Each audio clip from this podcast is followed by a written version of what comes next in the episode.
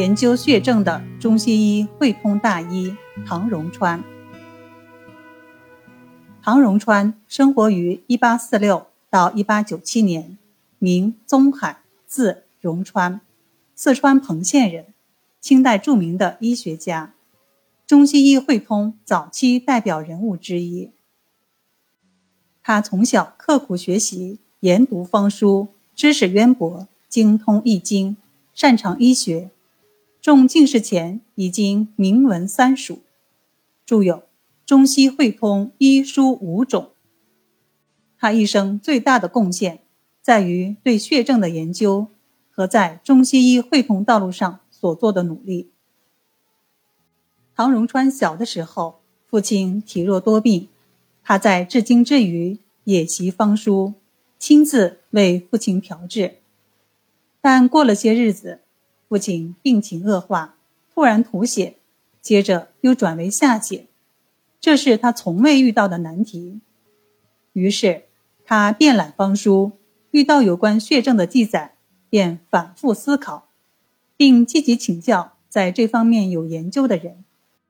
听说本乡杨锡山写的《失血大法》，得血症不传之秘，他的门徒争相抄录，赐为红宝。唐荣川便多方求购，好不容易得一览。但他看后大失所望，认为这本书议论方药未能精详，用它治病也少有成效。因此，他反过来钻研经典医籍，废寝忘食地学习《内经》《伤寒论》《金匮要略》等，触类旁通，果然心有所得，掌握了治疗血症的要旨。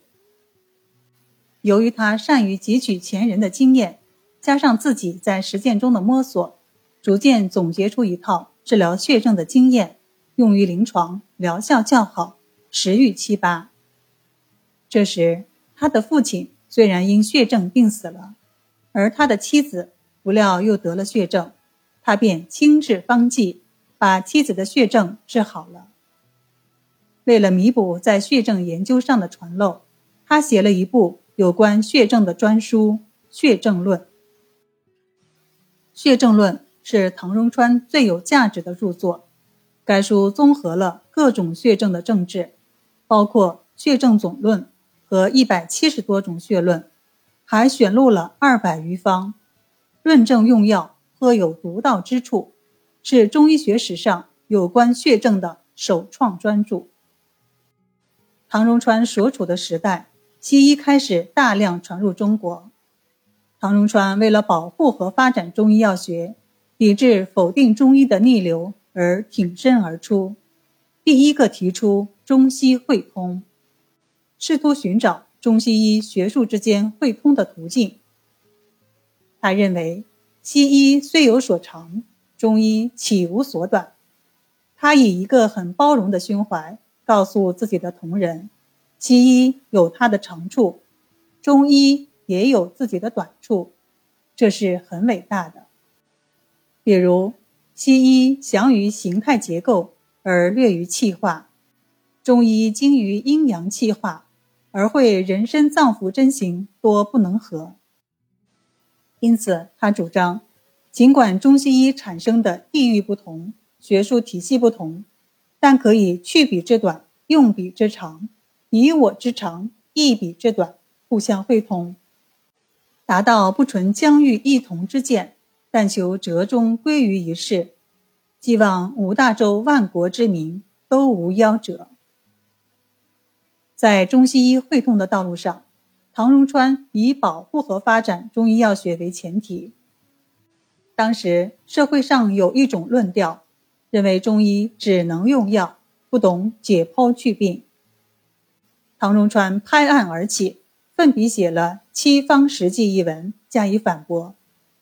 他说：“灵枢素问针灸，虽无弯肠剔骨之险，却有起死回生之妙。华佗已有剖析之法，后人因为畏其难，就少用了。实际上，剖析是粗工，不及针刺之妙，而针法威慑不如方药之详。”仲景独以方药治病是最为恰当的，有些人偶尔见到西医剖析见效，就奉为神奇，而不知道其事实参半。他用了自己亲身见过和治过的病例加以说明。四川有个人脑后颈上生了一个疮，俗名叫对口疮。此疮发于督脉，督脉上颈贯脑，颈之能数是由于督脉之力。这个部位的疮，中医认为是不能割的，而西医不晓得，竟把它割去，敷上药，说很快就会长肉的。谁知病人立即颈折，举不起来，三天就死了。又比如陕西有一个人腹部鼓胀。西医将其剖腹治疗，流出两碗水。从表面上看，病人的鼓胀好像消了，但是不久又发，发了又剖，剖了又发，如此连抛三次，连发三次，一直未断根。唐荣川认为，这是西医不讲五行之过，只知放水，而不知水来的缘故。最典型的例子是他为当时。总理衙门总办陈兰秋治病的情形。这个人肌肤甲错，肉消经千，阴下久漏，小腹微痛，大便十天一次，胁内难受，不可名状，腰内也如此，前阴缩小，右耳硬肿如石。唐荣川诊视后说：“这是肾气生痈，连其邪魔，下连小腹，因此时时作痛。”有下阴穿漏，这是内痈的苗头，应以治肾气为主。陈兰秋听后勃然大怒，说道：“西医也说我的病在腰经髓内，所以搁置了三次，但不能止漏，无药可治。现在你的诊断与西医相同，该不是也束手无策了吧？”唐荣川说道：“你出入各国衙门。”经常接近西方人，就知道西法千古所无。其实并非这样。就拿你的病来说，西医只知道在腰内，但你的耳朵为什么发硬，前阴为什么收缩，大便为什么不下，他们肯定不知道。陈兰秋说：“是这样的。”唐荣川解释道：“西医不知道肾系即是命门，生出板油连网。”即是三焦，肾开窍于二阴，故前阴缩而大便秘。三焦经绕耳，命门未当属右，故见右耳硬肿，周身甲错，是由于肾系三焦内有肝血死脓。之后，他按张仲景提示的方法治疗，就把陈兰秋的病治好了。为此，唐荣川深有感受地说。中国精肾试验准确，定出形性气味丝毫不差，为最精。